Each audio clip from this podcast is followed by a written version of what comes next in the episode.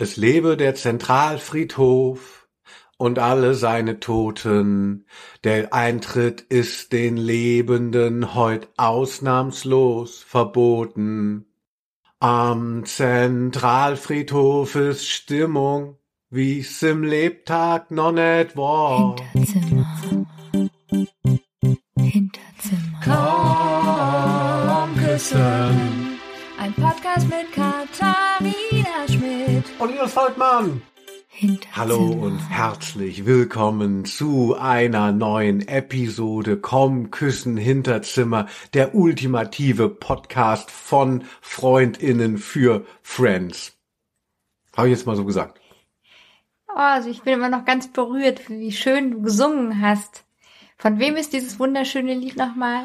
Das war Wolfgang Ambros, die erste Welle von der, ähm, wie sagt man, von Austropop. Wolfgang Ambros am Zentralfriedhof ist Stimmung, waren wir auch mal der Wiener Zentralfriedhof, sehr ähm, legendärer Ort. Man sagt ja auch, dass Wien immer noch ein bisschen morbider ist als mitunter andere Großstädte und dementsprechend auch dieser Friedhof. Das ist ja heute auch unser Thema. Aber erstmal, hallo Quitty Seeds. Hallo, lieber Linus Volkmann. Ist lustig, dass du immer mit deinem äh, Quatschnamen oder ähm, äh, Actionnamen genannt wirst, wie. Superman, Quitty Seeds, Green Lantern und ich immer so Linus Volkmann. Ist so dir nicht ausgedacht, dein Name? Nein. Ach, ich dachte, du heißt so. Ja, Hubert Meier oder so.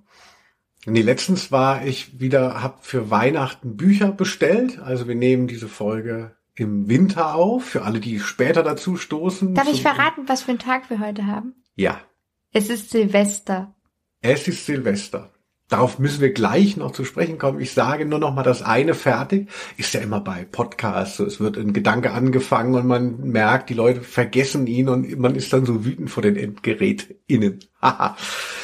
Nein, ich war also ähm, einkaufen und dann muss man ja, wenn man Bücher bestellt, ich habe wirklich mehr Bücher bestellt dieses Jahr in normalen Läden, da hält man sich ja schon für so einen totalen Hero, weil man nicht zu Amazon geht, aber immerhin Hey.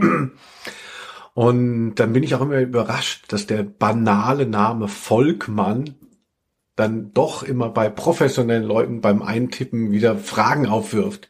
Mit F oder mit V? Bitte? Ja, Folkman oder was? Und dann Mann auch immer die Frage mit einem N. Nein, nicht Folkman, also als wäre ich auch ein Superheld wie du. Klingt gut. Also wenn ich unter Quitty Seeds Bücher bestelle, da gibt es niemals Fragen. Genau, die Leute sagen dann gleich, kein Problem, da ist die Tür. Nein, das stimmt nicht. Das weißt du auch. Ja, aber du hast ja auch eben schon gesagt, der andere Gedanke, den wir jetzt ähm, äh, abschließen, ist wahnsinnig viel Closure schon in diesem Podcast. Ich liebe es. Ist es ist Silvester. Das hat für das Thema jetzt nicht so einen ähm, Impact. Also wir haben es nicht deshalb ge äh, gewählt, aber klar, neues, das alte Jahr verstirbt oder so, kann ja auch Ich passen. finde, es passt sehr gut. Genau, aber deshalb wollen wir, falls es hier die ganze Zeit rumst, liegt es daran, dass Jugendliche, ja, das ähm, große Thema für uns ältere Jugendliche, was wollen sie von uns? Können sie sich nicht einfach ruhig verhalten und in die Kassen einzahlen? Nein, sie wollen ihre ganzen Hormone auf die Straße bringen und unter anderem auch knallen. Und es ist ja, glaube ich, erst erlaubt ab, weiß ich nicht, 20 Uhr oder so. Es gibt ja nur so ein Fenster, in dem man wirklich offiziell Feuerwerkskörper zünden darf. Aber das haben die Jugendlichen natürlich ausgedehnt. Na, da wird richtig hochgestreckt und deshalb wird seit gestern. Ich bin ja gestern Nacht tatsächlich aufgewacht von ähm, Feuerwerksraketen so um zwei Uhr und dachte, weil ich ja noch so im Halbschlaf war, Gott, ich habe Silvester verpasst. Ja, ich wollte auch, auch was sagen. Also ähm, wegen Silvester, ich bin einfach etwas aufgeregt. Wie die Tiere, äh, die jetzt schon langsam spüren, irgendwas stimmt Ja. nicht mit diesen ganzen äh, Lärmquellen. Man hört ja mal, wir haben keine Haustiere, aber man hört ja, dass das eine große Belastung für Hund und Katze gerade sind. Ja, es ist ja so ruhig bei uns und wahrscheinlich kommen die Tiere dann von allen NachbarInnen direkt zu uns gelaufen. Ja, also ich glaube, wir sind hier nicht vor dem Lärm von Silvesterknallern geschützt, Quitties. Aber ich bin wirklich aufgeregt. Ich kann ja noch mal plänkeln. Und zwar haben wir vorhin nämlich ein bisschen rumgeräumt. Ich hatte eine Gestaltungsidee, zwei Regale zu vertauschen und der Effekt war so beeindruckend, dass wir weitergebaut haben und jetzt hat nämlich endlich ähm, Castle of Grayskull einen sehr angemessenen Platz erhalten mit einer Lichterkette. Es sieht super aus. Hm, ja, liebe He-Man-Fans, Castle of Grayskull, wer kennt es nicht? Eine wunderschöne Burg. Ja, das ist so toll, dass die jetzt, da müssen wir einfach auch mal ein Foto posten. Also ja, wir hatten, schön. wir hatten so einen äh, Raum, der war früher eine Toilette und war dann jetzt so eine Art, weiß ich nicht, Erker mit Kacheln mitten in der Wohnung. Total skurril, echt ja, aber jetzt sieht er ganz toll aus und das war, sind ja auch so Sachen, die macht man gerne nochmal, so zwischen den Jahren, wenn man so auch, man möchte irgendwie, äh, ja, mal zu Sachen kommen, zu denen man im Alltag nicht kommt und jetzt auf den letzten Drückern an Silvester, das knallt schon draußen, haben wir nochmal die Regale vertauscht. Ja, aber ich finde, es ist ja auch so typisch Silvester, da denkt man irgendwie, man muss jetzt noch schnell dies und schnell das. Passt ja vielleicht auch so ein bisschen zum Thema Beerdigung. So bevor der Tod einen ereilt und so weiter. Ah. Aber erstmal wollte ich nochmal auf unsere Rubrik hinweisen. Genau, es gibt die Hinterzimmer Maus der Woche, wo wir eine Bewohnerin, einen Bewohner des Hinterzimmers mal highlighten. Ein Shoutout geht an Jojo Kokoschinski. Juhu, willkommen, dass du bei uns bist. Wie schön. Also, man ahnt es, oder wir sind ja auch, wir haben ja jetzt äh, Glass Onion Knives Out gesehen, diese neue Folge von äh, mit Daniel Craig, dieser Blockbuster-Krimi auf Netflix, fanden ihn scheiße, kann man schon mal sagen, waren enttäuscht, aber weil wir ja auch so ein bisschen DetektivInnen sind. Und deshalb ahnen wir, dass Jojo Kokoschinski nicht in dem Pass der Person steht. Wir grüßen trotzdem, wir haben das Foto auf Patreon angeglotzt, haben gesehen, die Person hatte blonde Haare, trägt Lippenstift und einen Nasenring. Ja, sieht sehr gut aus und sieht dementsprechend aber auch darüber hinaus gut aus und das ist für uns Jojo Kokoschinski. Wenn du das hier hörst, melde dich doch mal, komm in die Facebook-Gruppe oder bei uns einfach mal im Rewe vorbei. Ja, und ich habe eben mich gerade versprochen, ich habe gesagt, willkommen, dass du hier bist. Also du weißt, was ich damit meine. Wie schön, dass du da bist und herzlich willkommen, wollte ich gleichzeitig sagen. Ich finde es ganz gut. Das könnte unsere Catchphrase jetzt werden. Willkommen, dass du hier bist. Hinterzimmer Maus der Woche. Das fiel mir auch erst gar nicht auf. ja, Linus. So, ein dann. ernstes Thema. Ja, es ist so ein bisschen schwierig, da jetzt so reinzufinden, weil wir sind auf, du hast es ja schon gesagt, wir sind so ein bisschen fickerig wegen Silvester. Das sage ich überhaupt nicht. Nee, aber du hast es anklingen lassen, ja, also in, in Art, deinem, ja. in deinem aufgeregten Timbre. Mhm. Also in dieser Schnappatmung, die, mit der wir hier schon in die ruhigen Themen reingehen. Das ist vielleicht auch so eine Art Vermeidungshaltung. Oh, Beerdigung. Und dann muss man erstmal lachen. der Tod. Das der stimmt Schnitter. Ja auch. Da kommt er wieder. Ach, mir macht das gar nichts aus. Ich lache das alles weg, die Sterblichkeit. Ja, da kommen wir gleich dazu, wie du damit umgehst zum Beispiel. Genau, also ich wollte auch nochmal sagen, dass ich trotzdem denke, das hören viele, weil das Thema Beerdigung und Tod ist ja nun was, wo keiner also alle Leute, die so ein bisschen hingucken oder hinhören wollen zu auch ein bisschen, ähm, weiß ich nicht, dieberen Themen, die sind dann jetzt wahrscheinlich hier und denken so, na ja, mal gucken, hoffentlich wird es nicht zu düster. Also ich würde, wenn das, wenn ich merke, die Leute kommen damit nicht klar, die das präsenten, dann würde ich ausschalten. Aber wir versuchen mal so einen Mittelweg zu finden. Also es soll natürlich heiter sein, aber trotzdem möchte ich natürlich ganz offen von dir mal was erfahren dazu. Ich auch. Quickie Seeds. Ähm, ja, das Thema Tod. Äh, wie, wie stehst du dazu? Bist du jemand, der sagt so, oh, Carpe Diem, ich, mir macht es nichts aus? Oder bist du jemand, der den Tod wegschiebt? Wie, wie ist du das grundsätzlich? Also um erst schon mal einen, einen kleinen Raum zu öffnen. Wo holen wir dich ab in der Endlichkeit? Ja, wie ich in der Schule gelernt habe, ich glaube, Gryphius hat gesagt, hinab, hinab, zuletzt ins Grab da mussten wir auch so lachen, also weil es so absurd klingt. Aber diese äh, Dinge fallen mir dann halt immer mal ein. Also ich denke, zuletzt kommen wir halt alle ins Grab. Ich würde nicht sagen, dass es bis dahin hinab, hinab heißen muss, sondern vielleicht auch hinauf oder so. Aber ich finde ähm, es sehr wertvoll, im Leben an den Tod zu denken. Und es gibt auch ein ganz äh, tolles Buch, was ich sofort empfehlen kann von Verena Kast, Abschiedlich Leben. Also es, es geht jetzt hier nicht darum, äh, dem Leben ein Ende zu machen, sondern im Gegenteil, ähm, eben diesen Moment immer wieder zu genießen, wahrzunehmen und zu denken, ah ja. Ach, ich bin sterblich, ähm, wie schön. nee, sondern ja, die Dinge haben ein Ende und deswegen sind sie so besonders wertvoll. Also der Urlaub, jeder, jedes Wochenende, äh, die Lieblingshose, die irgendwann vielleicht auseinanderfällt, so. Also ich fand es toll, das Buch und mir, das ist meine Haltung so. Also auch immer wieder daran zu denken. Abschiedlich leben. Ja, nicht Sehr das, schön. nicht das Verdrängen, nicht das Wegschieben, mhm.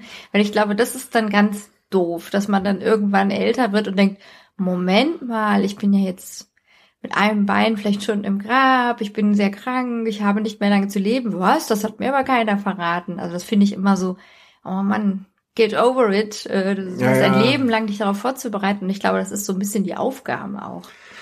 Ja, da fällt mir ein Zitat ein. Ich habe jetzt, mir schwören einige tolle Zitate zu dem Thema jetzt gerade im Kopf rum. Und zwar gibt's natürlich von Rocco Schamoni ähm, das Zitat, Leben heißt sterben lernen.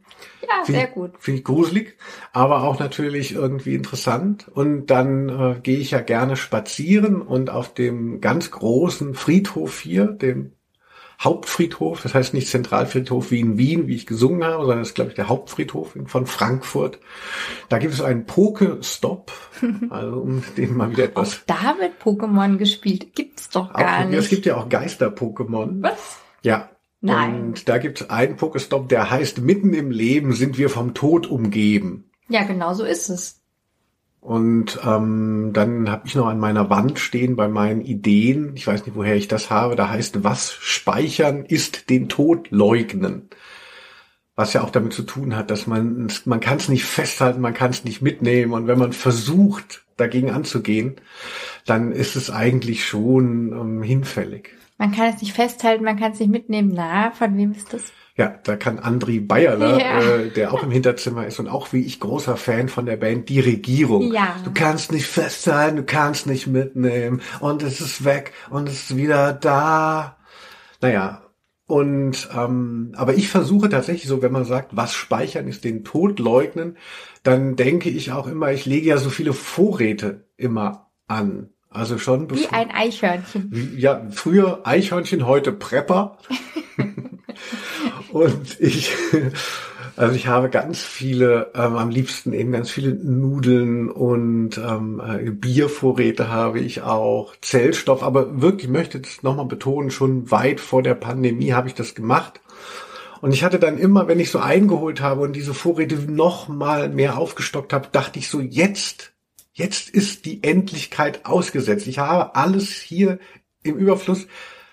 Und dann nach ein paar Wochen muss es schon wieder, fehlt schon wieder was und so. Und, und das ist also auch so traurig. Ja, das plagt dich dann richtig, kriege ich mit, ja. Genau, das ist, dass man es eben nicht aufhalten kann, den Lauf der Welt. Also ich finde den Tod und Sterblichkeit eine absolute Zumutung und möchte damit eigentlich ja nichts zu tun haben, ist ja Quatsch. Also man ist dem ja völlig ausgesetzt.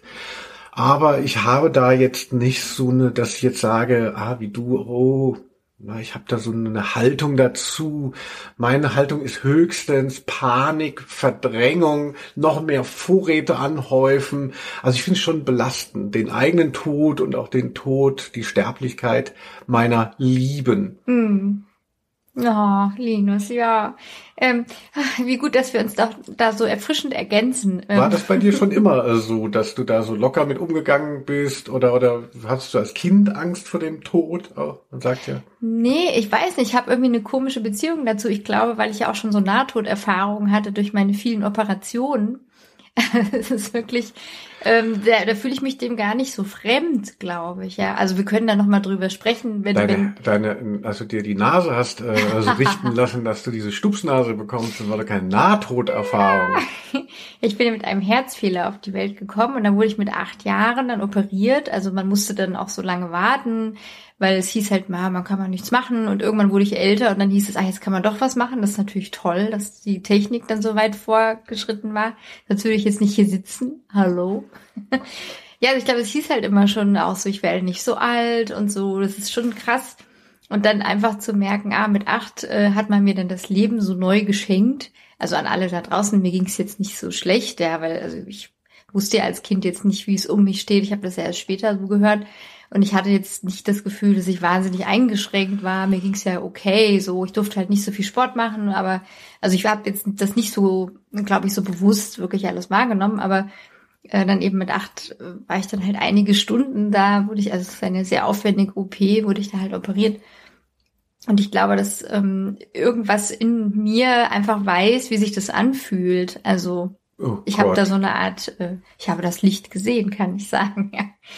Also deswegen ist es für mich vielleicht nicht so fremd. Und im Gegensatz, ähm, also ich habe dann später tatsächlich mal so Bücher dann auch gelesen über diese Nahtoderfahrung, wie es mit den Leuten, was es mit denen macht, mhm. dass man dann oft eher so das Gefühl hat, oh, ich bin hier gar nicht richtig da und ich sehne mich fast schon so ein bisschen nach dem Tod. Ich finde es so ein Sehnsuchtsort. Mhm. Da war alles so leicht, da hatte ich keinen Körper. Das ist vielleicht auch so ein bisschen was, was manche Leute dann auch so, ähm, weiß nicht, wenn, ich weiß nicht, wie, wie Gothic-Leute das so sehen, ja, ah, die Nähe zu Friedhöfen und ich bin eigentlich eine Leiche. Ja, die, die, also dass es irgendwie auch was Ästhetisches oder was Sehnsuchtsvolles haben kann. Also auch eben so ein bisschen wie im Barock vielleicht oder welche Zeit war das, wo dann immer diese toten Käfer gemalt wurden und Stillleben mit welken Blumen und so. Da fühle ich mich irgendwie hingezogen. Ich habe ja auch viele Totenköpfe hier, diese lustigen aus Mexiko. Mhm. Also wo ja auch das ähm, Thema Beerdigung ja schon mal angeschnitten werden kann. Also wo ja so eine Beerdigung nichts Düsteres ist, sondern man feiert dann einfach nur die nächsten Steps. So, ja. Das, das spricht mich sehr an, weil es, glaube ich, eine Bewältigung dann auch sein kann für die, die noch leben. Da ist viel drin gewesen. Quitty Seeds, vielen Dank. Also, wir haben mich natürlich jetzt wieder schockiert, wenn du von deiner Herz-OP äh, oh. sprichst. Diese New Romantic Sache, darüber haben wir auch gesprochen, dass in Deutschland gerade auch Popmusik so im, so in der Breite auch erfolgreich ist, wenn so ein bisschen schwarz äh, die Leute angezogen sind und alles natürlich letztlich totaler Kitsch. Aber gut, hier der, ähm, wie heißt er, der Graf und so, ach Gott, schrecklich. Mhm. Ja, äh, wie ist es denn, jetzt müssen wir das nochmal, oh, da würde ich auch, das, da höre ich nicht gerne bei den Leuten, aber wie siehst du das? Gibt es ein Leben nach dem Tod? Jetzt kommt ja aus, jetzt geht's ja ums Religiöse. Ähm, ja, das wissen wir alle nicht. Und also ich glaube, mich ähm, tröstet manchmal die Idee, dass ich denke, ach, irgendwie wird es vielleicht weitergehen, wer weiß. Ähm, und ich denke, es ist auch egal, ja, weil wir können es nicht wissen. Also es gibt ja dann Leute, die dann sagen, ah, man wird auf jeden Fall reinkarniert, auf jeden Fall bin ich dann im Himmel oder auf jeden Fall komme ich wieder als Schmetterling.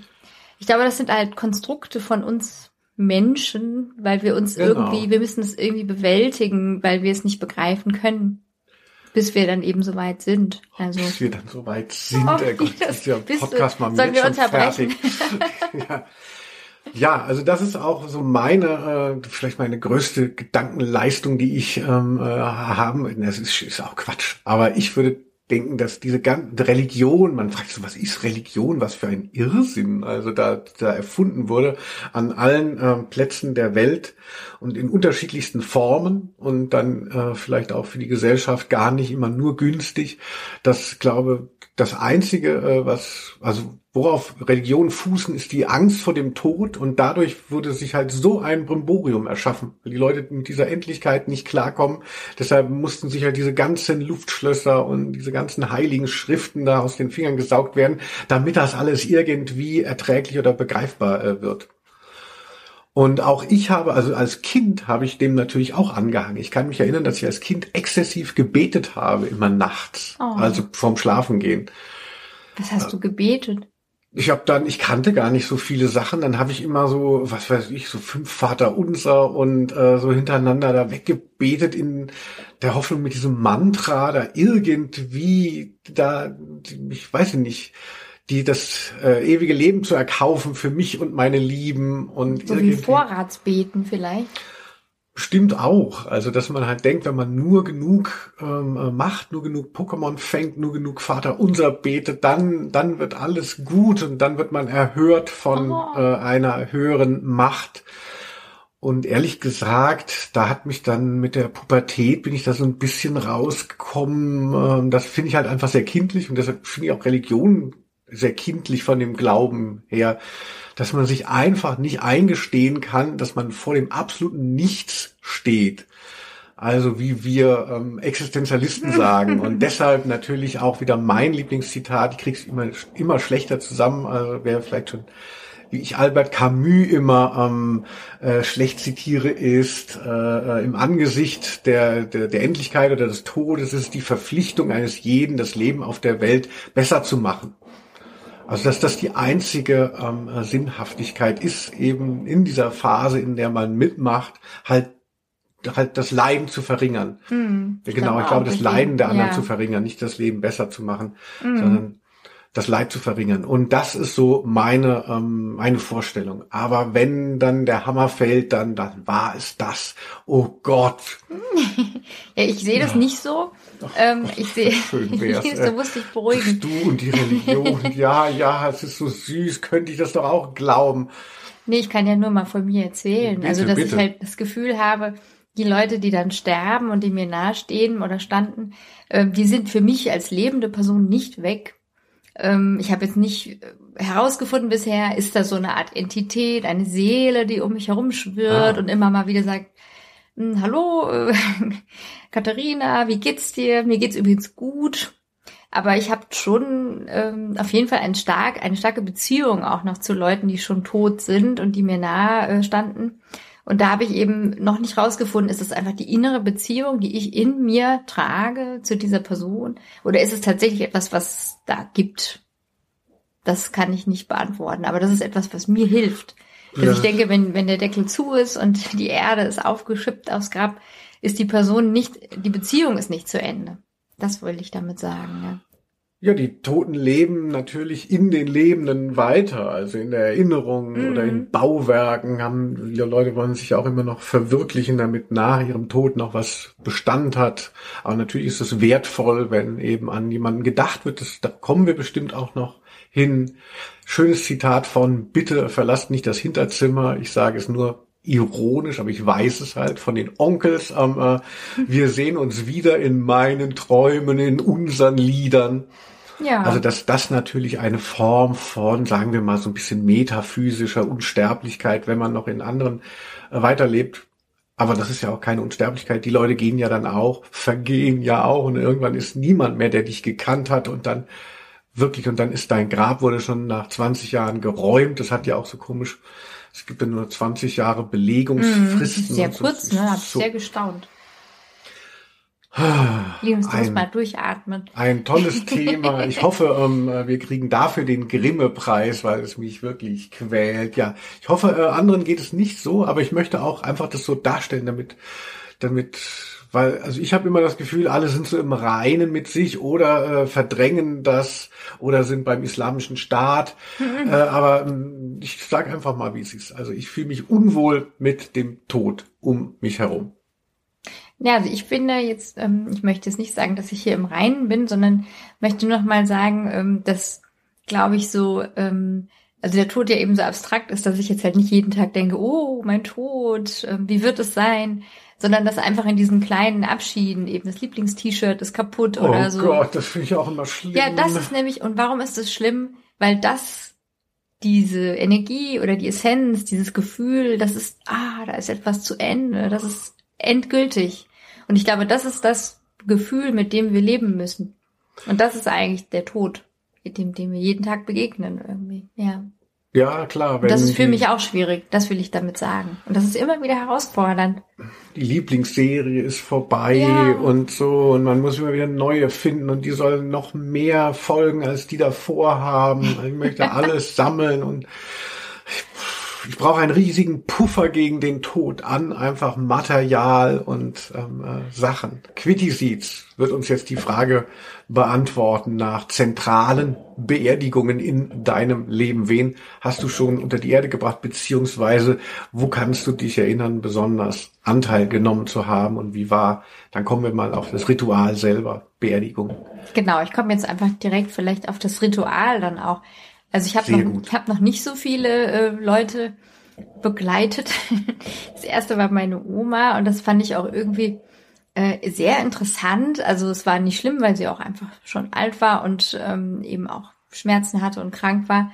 Und, ähm, also ich muss jetzt auch so lachen, weil es halt wirklich so also sehr skurril war. Mein Bruder kann sich tatsächlich noch erinnern eine der wenigen gemeinsamen Erinnerungen, die wir haben, ähm, dass der, der Sarg dann da irgendwie so, wie so auf so eine, ähm, ja, wie so eine Fernsehshow, wie auf so einer Drehbühne dann war und der, mhm. der wurde dann irgendwann so, so elektrisch dann so weggeschoben und dann äh, loderten im Hintergrund schon so die Flammen und ich dachte immer mal, habe ich mir das eingebildet? Also ich war da ja schon äh, 19 so, also jetzt, ich war ja kein kleines Kind mehr und mein Bruder meinte, nein, nein, das war wirklich so. Also irgendwie war das so eine Inszenierung. Ich glaube auch noch nicht mal, dass es jetzt ihr Sarg war, sondern das ist halt einfach, es war klar, eine Urne wird es geben und dann war das so eine so eine Show wie so eine Geisterbahn, so einem Höllenfeuer äh, beziehungsweise Himmelsfeuer oder wie soll man das sagen?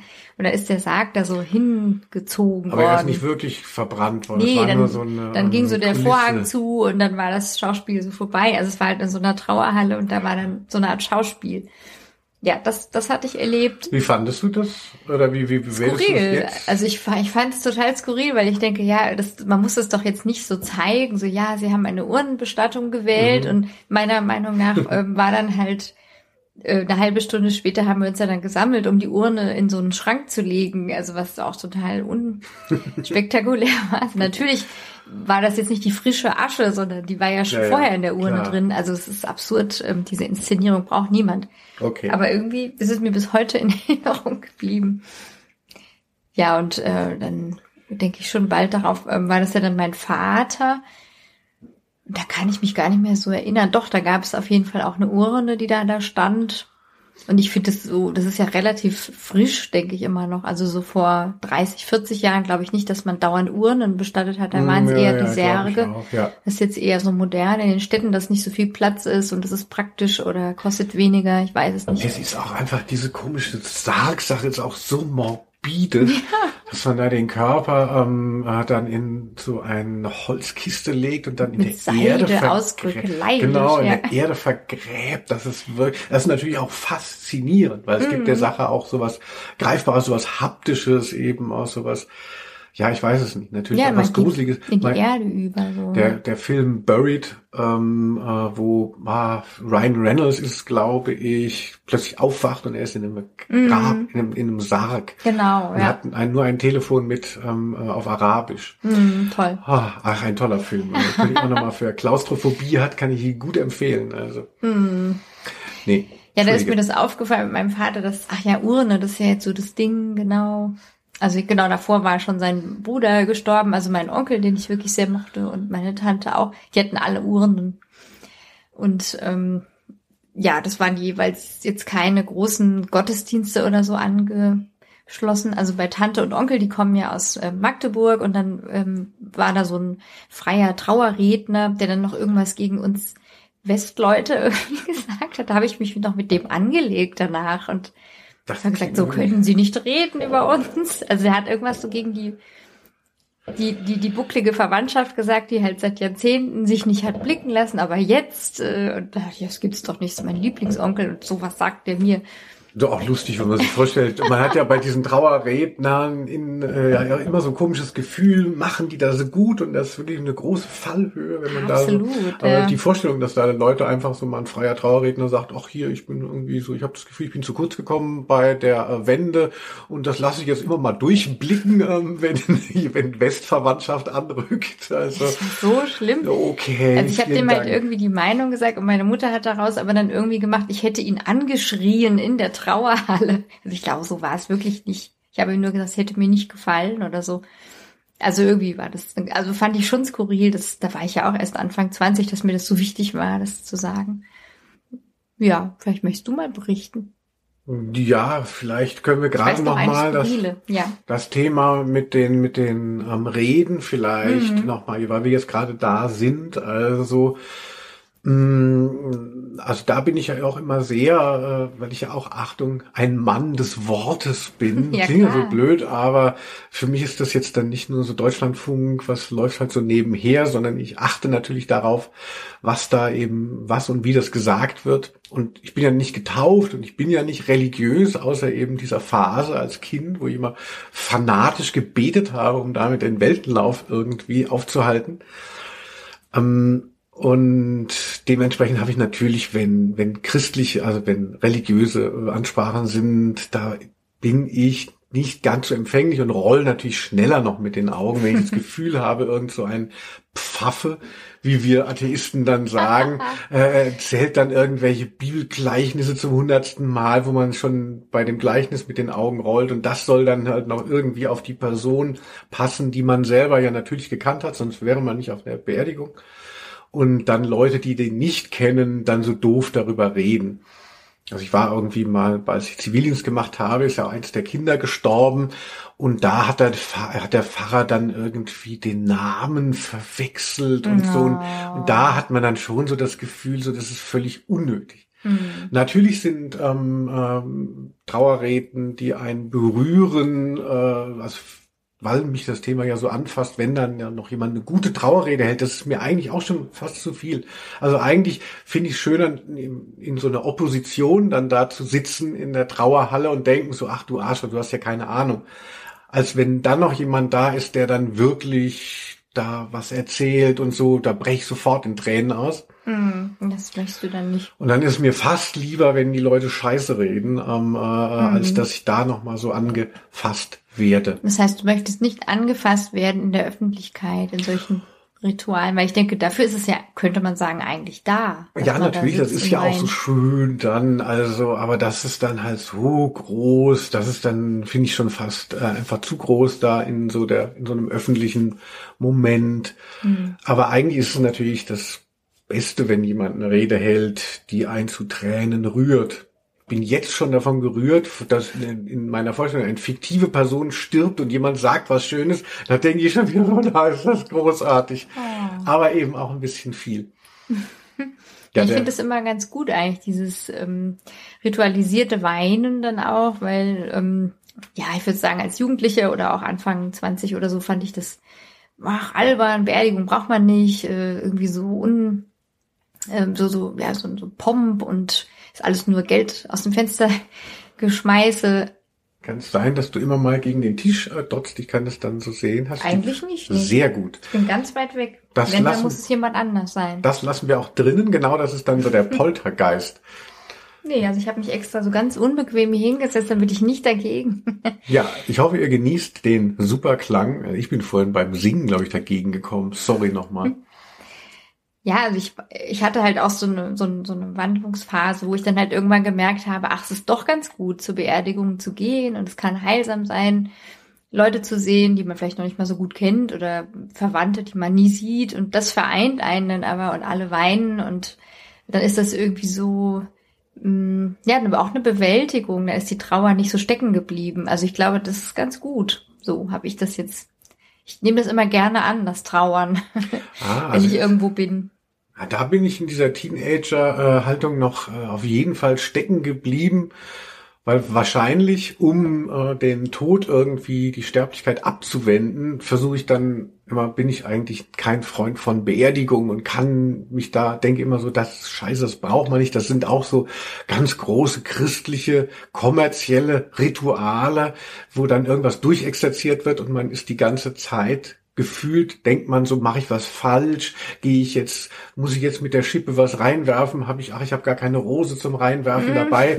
Oh Gott, was denken die Leute von mir? Was denken die Leute da von mir, wenn ich geweint habe? Was denken die Leute von mir, wenn ich nicht geweint habe? Mhm. Also ich fühle mich da schon wahrscheinlich wie die meisten auch so ein bisschen unwohl in diesem Ritual, weil es ist so ein großes Ritual und man weiß ungefähr, wie es geht, aber man weiß nicht genau, wie es geht und man mhm. denkt man wahrscheinlich immer, ah, jetzt habe ich, soll ich jetzt da äh, schüttel ich dem jetzt die Hand, nehme ich ihn in den Arm. Mhm. Also ich finde es einfach eine sehr, also eine soziale Situation, der ich nicht so gewachsen bin, beziehungsweise die mich total beschäftigt und wo ich dann denke, dann komme ich ja gar nicht irgendwie zu dem Verstorbenen, zu der Verstorbenen hin, weil ich ja so der sehr beschäftigt bin, mir jetzt Gedanken zu machen, mhm. was ist jetzt hier richtig und was ist falsch.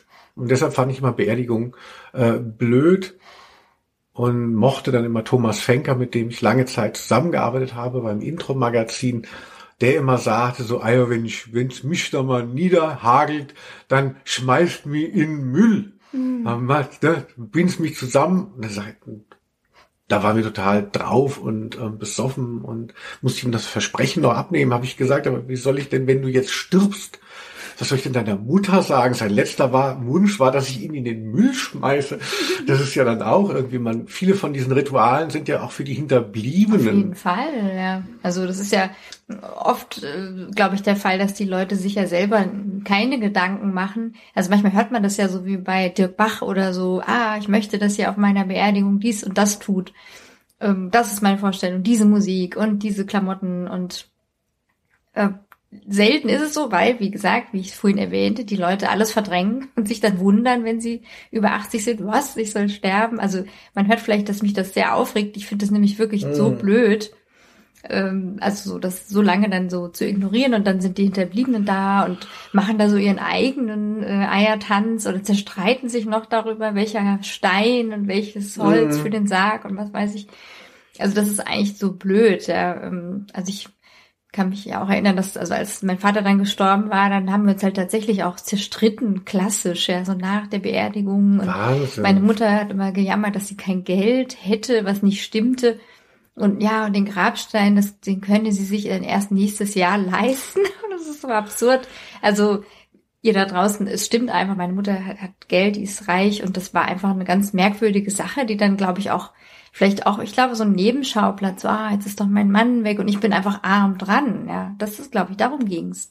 Wie so eine Art mhm. Hilfeschrei und Mensch, Kinder, wir müssen doch hier zusammenhalten, aber das kam irgendwie sehr schräg rüber. Ja, dass sie sich den Stein nicht leisten könne. Da war dann ganz lange dann nur so ein Holzkreuz den Stein nicht leisten können, dann lass uns doch jetzt mal, ich bin ja auch nicht nur Journalist, sondern auch eben Sterbebegleiter und ähm, äh, Moderator, lass uns doch jetzt mal tatsächlich, wir waren letztens auf dem Hauptfriedhof und darüber reden, also Grabsteine, Vielleicht ist dieser Podcast auch ganz gut, wenn wir dann eben doch auch bis 80 wieder dann uns doch nichts niedergeschrieben haben. Dann kann man auch sagen, ach, wir hören noch mal den Podcast, da wissen wir ja, wie die Quitti bestattet werden soll. Zusammengebunden und auf den Müll. Ach nee, das war Thomas Wenke, ach egal. Ist doch so eine gute Sache, da hänge ich mich dran, Thomas. Da machen wir so ein richtig schön ähm, Doppelbegräbnis in der Müllkippe. Ja, also, ähm, wie denkst du über große Gräber mit großen Steinen oder mit Fotos noch von den Leuten drauf oder verrückten ähm, äh, Slogans oder was man da alles noch reinmacht? Da ist ja einiges möglich, wenn man ein bisschen Geld in die Hand nimmt. Ja, ich finde, es sagt halt einfach sehr viel über die Leute so aus oder ähm, sagen wir, je nachdem, über die Verbliebenen, Hinterbliebenen dann aus, die das ausgesucht haben. Ich finde es ja immer spektakulär, wenn man dann über diesen Hauptfriedhof geht und manche haben dann ja wirklich so Fotos und es ist so super kitschig. Ich glaube, es ist so, wie Leute sich ja auch einrichten oder Autos kaufen. Also man sieht so den Geschmack. Also ich fände, also wenn ich jetzt mir es aussuchen könnte, ich habe noch, noch nicht zu Ende gedacht. Also es gibt ja so dieses verstreut meine Asche über einem schönen Platz oder so, aber da habe ich ja auch so Bedenken, weil so Asche ist, glaube ich, ja gar nicht so neutral und dann wird die da irgendwo hingestreut. Das ist auch so ein bisschen, das darf man gar nicht auch irgendwie so frei verstreuen, ja. Das dürfen, das, das, das dürfen dann nur zertifizierte Leute, die da auch nochmal richtig schön zur Kasse bitten. Aber klar, man darf irgendwie diese, ähm, ich glaube, man braucht eine Genehmigung, wenn man äh, mhm. die Urne äh, nach Hause mitnimmt. Ja, und es gibt ja trotzdem viele Leute, die das dann irgendwie so machen. Also ich lese gerade ein Buch von, ich glaube, Daniel Schulmann heißt der, ähm, ein schwedischer Autor, drei Brüder, die dann die Asche der Mutter wie versprochen über dem See verstreuen sollen. Und ich denke mal, mhm. die armen Fische, ist doch alles bestimmt nicht gut. Ach, Aber wahrscheinlich, wenn man jetzt das dauernd machen würde. Also ich glaube, an sich finde ich sowas schön, dass ich gar nicht so einen festen Ort hätte. Und ich finde aber auch, es gibt schöne Steine, also sowas wie so Naturstein, also jetzt nicht so rechtwinklig gemauert, sondern ich finde ja. ja, ich liebe ja wirklich Steine und so ein schöner Granitfelsen, das würde mir gefallen. So ein Hinkelstein, muss ja nicht so groß sein. Ah. Vielleicht so DIN A2 groß, wo dann irgendwie gar nicht viel steht, glaube ich auch, nur außer dem Namen.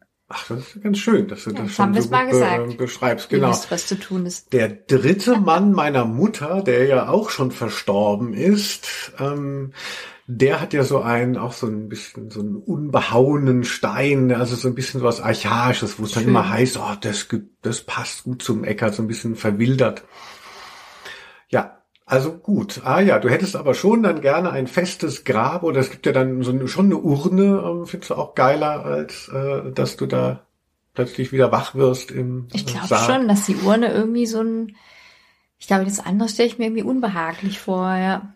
Hm. Und was für ein Slogan? Also das hast du ja wahrscheinlich Eigentlich nicht nur den Namen, nur den Namen gesagt, ja. ja.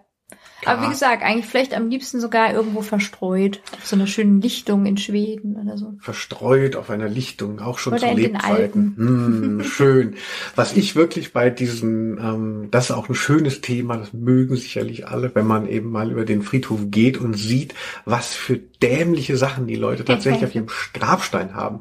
Also ich habe jetzt nichts vorbereitet, ich habe nur das ist auch wieder mein Thema, ähm, äh, das Patriarchat oder der Mann als der Ernährer, der dann auch noch im Tod der Frau ähm, vorgezogen wird. Zum Beispiel so natürlich Familiengrabsteine.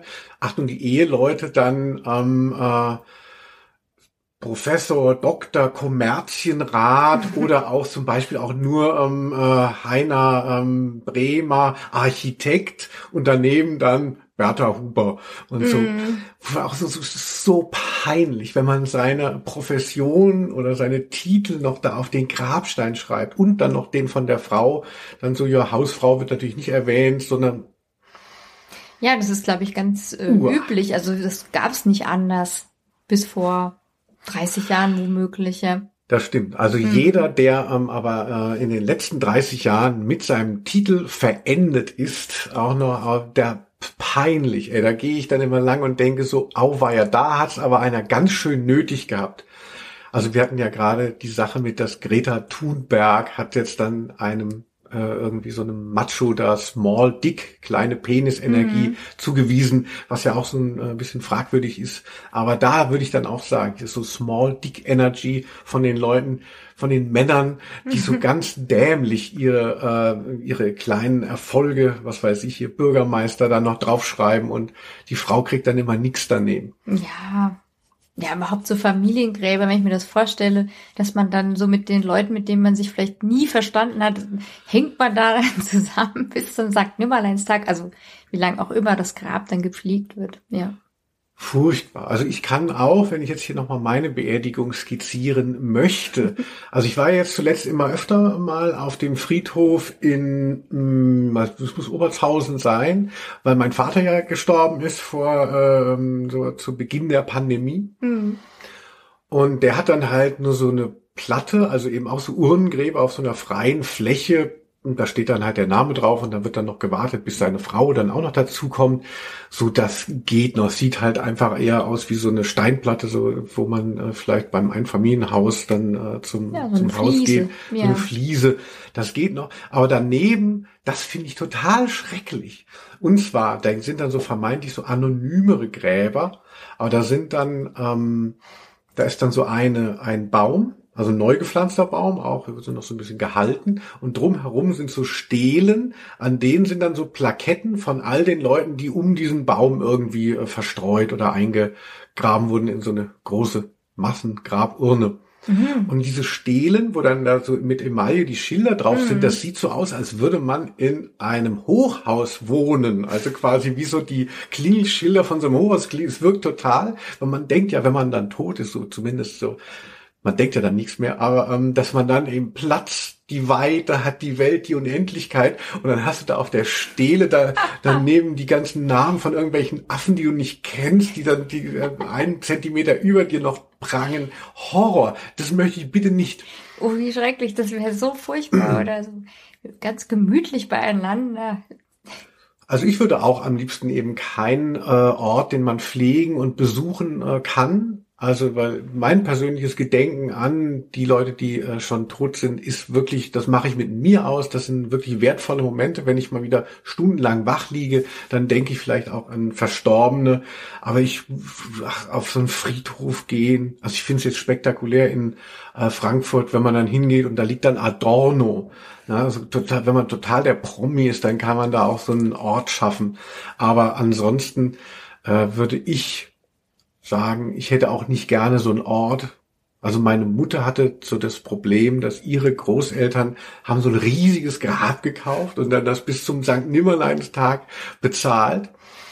Und dann war halt das ein Riesenproblem. Dann mhm. werden, wurden ja auch meine Mutter und ihr Bruder wurden alt und dann war da auch schon wieder immer der Streit, wer pflegt dieses Grab.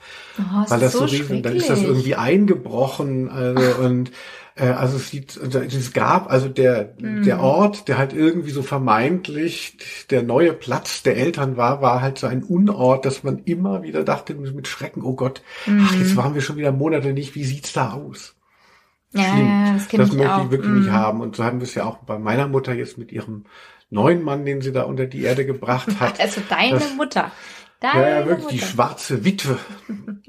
Und dementsprechend, also ich hätte am liebsten tatsächlich eine Seebestattung oder auch irgendwas, wo man dann halt nur, also dass sich man sich meiner, kann man sich dann im Internet, ne, bei meinem Facebook-Profil äh, äh, dann gedenken.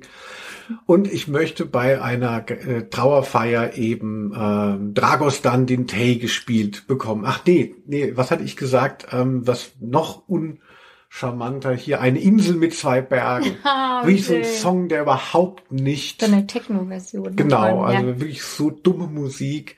Wahrscheinlich rührt einen gerade das dann vielleicht auch zu Tränen. Ja klar, das rührt einen sowieso. Ich glaube, wenn man merkt, dass es genau äh, wie du eben, was dich ausgemacht hat, dann, also das ist, würde ja genau passen, weil alle wissen, die dich kennen, dass du sowas magst.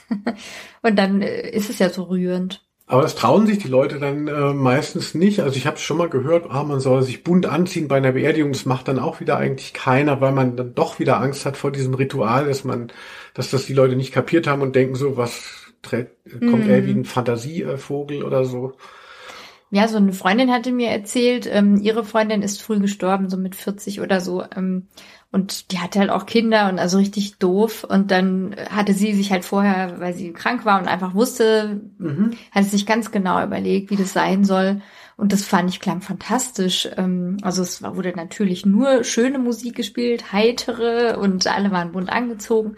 Und es war halt eher wie eine Party, also wie so eine Geburtstagsparty. Ja. Es gab halt Essen und die Leute sollten halt auch sprechen und sich austauschen. Und das finde ich, also klang super, ja, so das, also meine Freundin hat da irgendwie dann auch so Kontakte noch beibehalten und immer mal wieder mit dem mm, Witwer dann auch zu tun gehabt und ja. äh, Freundin.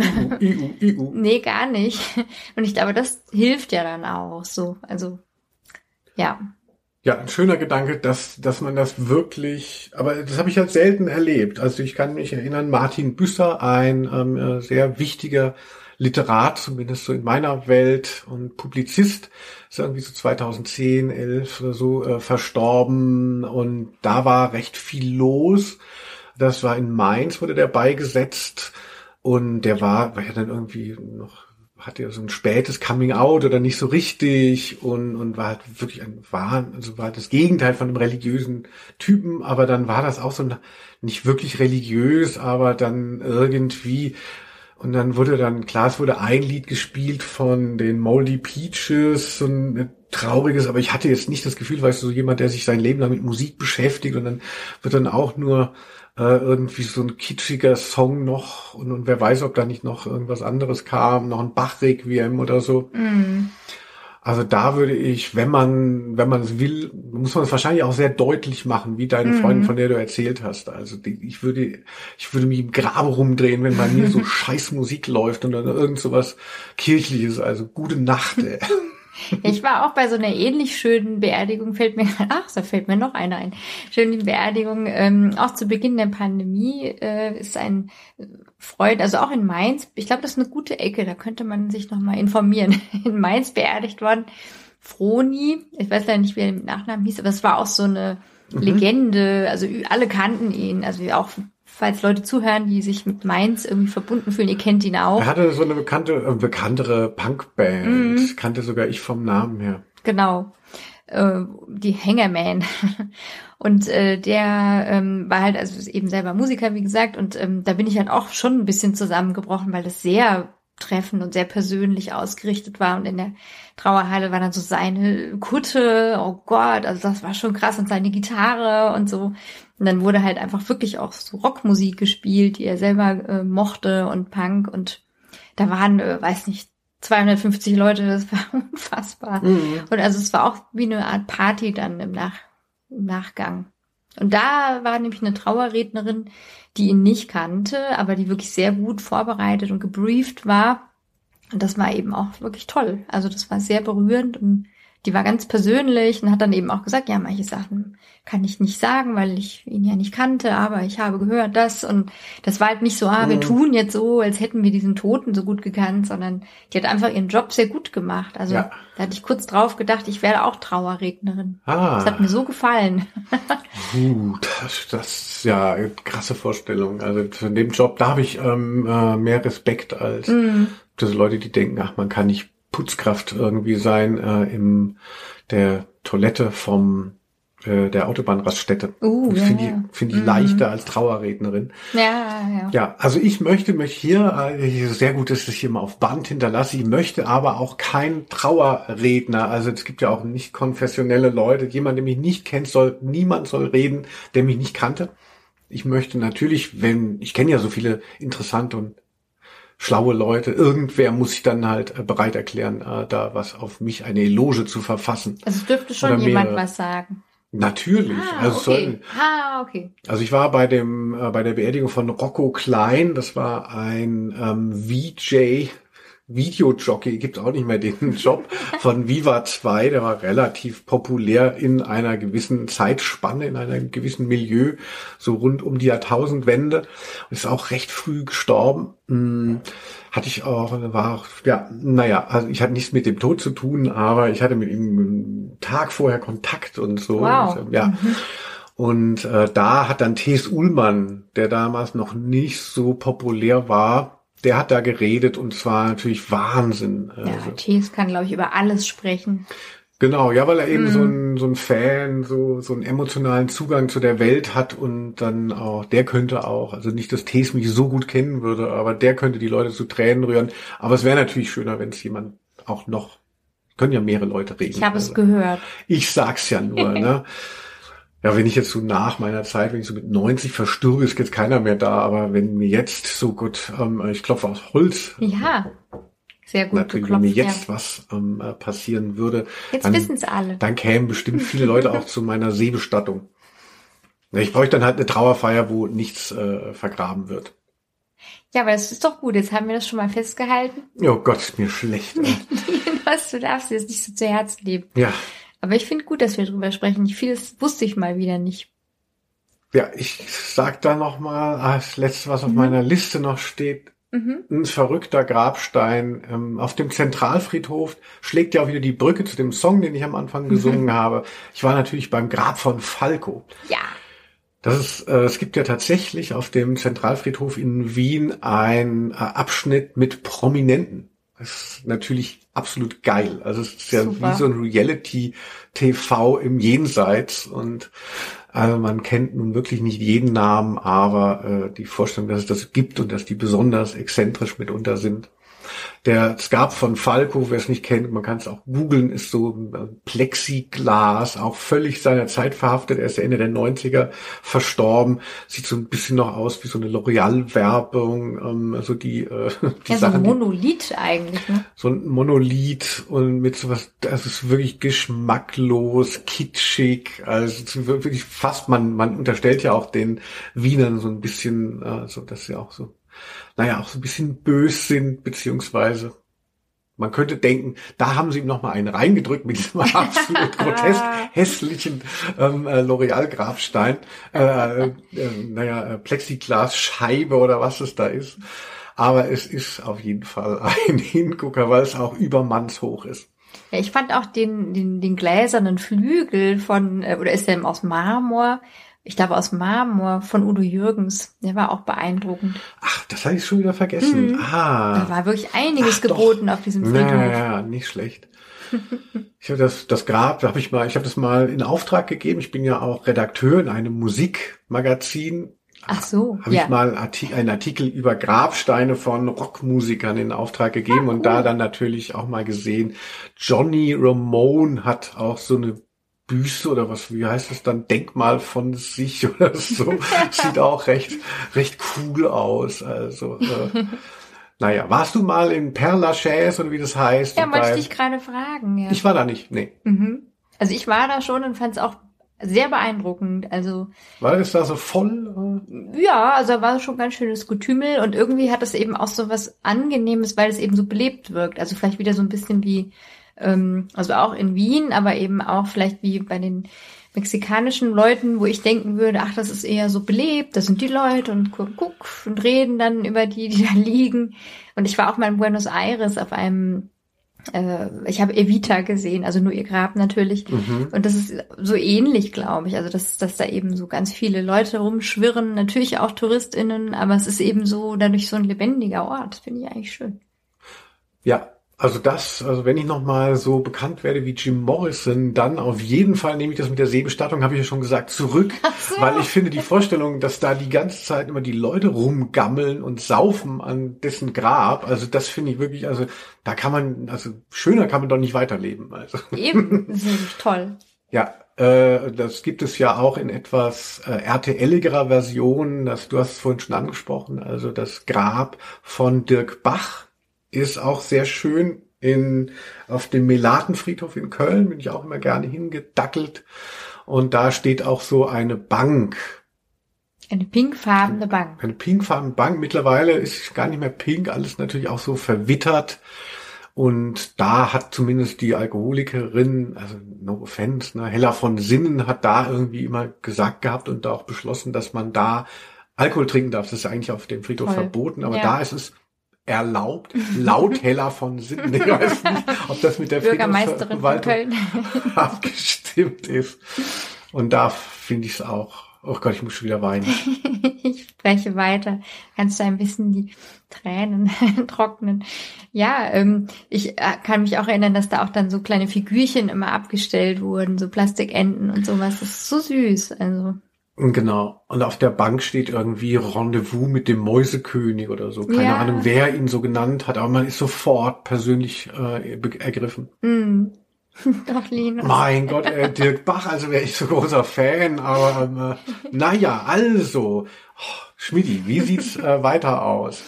Ja, ich das- finde, wir haben einiges doch schon mal besprochen. Also wenn das nicht schon wieder unser bester Podcast war, Ja. also persönlicher wird's nie mehr, Freunde. Ja, ach man, ja, finde ich auch. Schön, schön, dass es euch gibt, liebes Hinterzimmer. Ich bin auch ganz gerührt. also, ihr wisst jetzt, wie es läuft, falls es was zustoßen sollte. Ja, Aber keine Sorge, weil äh, heute ist erstmal Silvester und wir werden ähm, eine Wunderkerze anzünden für euch alle. Genau, bleibt am Leben, live forever. Ähm, das war das Kopfküssen Hinterzimmer. oh Gott, ich werde es einfach weglachen. Quitty Seeds, ein schönes neues Jahr und bis zum nächsten Mal. Bis zum nächsten Mal. Tschüss.